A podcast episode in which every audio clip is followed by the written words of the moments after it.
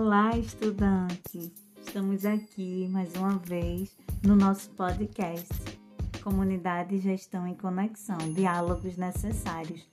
Que série interessante, hein, Noélia? A gente está aqui com a nossa convidada e hoje, no nosso terceiro episódio, vamos abordar uma temática fundamental o papel do gestor no fortalecimento da relação família-escola.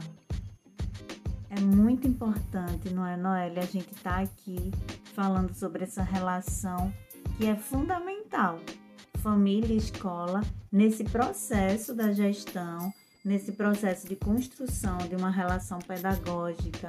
Então, assim, é algo que precisa né, sempre ser firmado, esse elo, essa parceria entre a família e a escola. Fundamental. Eu te agradeço novamente, Noélia, essa série que a gente está aqui construindo nesses diálogos ao longo das unidades e a gente já está na unidade 3. Essa unidade 3, ela tem como objetivo entender a estrutura da escola e o funcionamento dos diversos segmentos, considerando as atribuições legais então, Noélia, antes de passar a palavra para você, eu gostaria de reafirmar a importância de você, estudante, ativar as notificações lá no canal do EducaPE, no canal do YouTube, e também seguir as nossas redes sociais no Instagram, tanto do ETEPAC, da ETEPAC, como do EducaPE. E lá vocês vão ficar por dentro de muitas novidades. E eu já deixo aqui um spoiler, Noélia, vou aproveitar aqui para dizer que a gente está chegando ao finalzinho, né? O próximo episódio, que é o episódio 4, a gente vai trabalhar com uma temática que vocês não podem perder. E agora eu vou deixar a palavra com Noélia para ela conversar aqui com a gente hoje sobre essa relação família e escola e o papel do gestor que é um papel fundamental e desafiador, não é, Noélia? Conta aqui pra gente.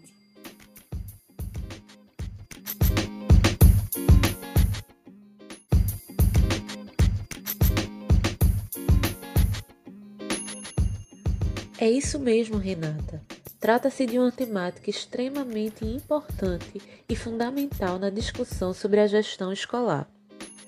No artigo 205 da Constituição Federal, é dito que a educação é direito de todos e dever do Estado e da família, devendo ser promovida e incentivada com a colaboração da sociedade. Tomando por base a educação escolar, podemos concluir a partir deste artigo que a parceria entre família e escola é condição fundamental para a garantia do direito ao acesso à educação.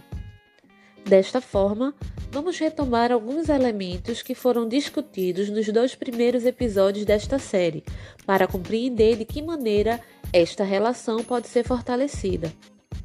Um primeiro ponto que podemos destacar é que cada família, em cada lugar, é única e apresenta diferentes expectativas sobre a escola. Desta forma, cabe à gestão conhecer bem o público com o qual lida diariamente, a fim de compreender seus anseios, suas potencialidades e também seus desafios. Também vale a pena refletir sobre quais espaços de diálogo e participação estão sendo disponibilizados para as famílias. Conhecendo cada realidade, será possível entender quais são as melhores estratégias e abordagens para promover o fortalecimento desta relação.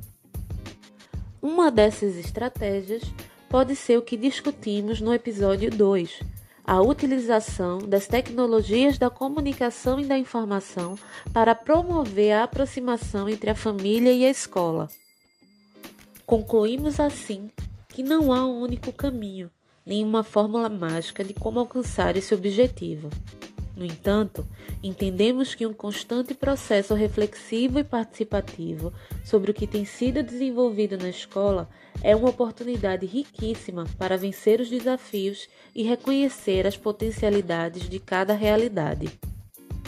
Vale ressaltar que esta compreensão está pautada em uma perspectiva de gestão democrática No entanto, existem diferentes formas de compreender e desenvolver este trabalho. O que não se pode perder de vista são as atribuições legais dos diversos segmentos que compõem a escola e o objetivo maior de garantir o direito à educação. Chegamos assim ao final deste episódio e estamos também nos aproximando da finalização da nossa série. Tem sido momentos de muito aprendizado e de reflexões muito importantes, não é, professora Renata? Nos vemos no próximo episódio. Até lá!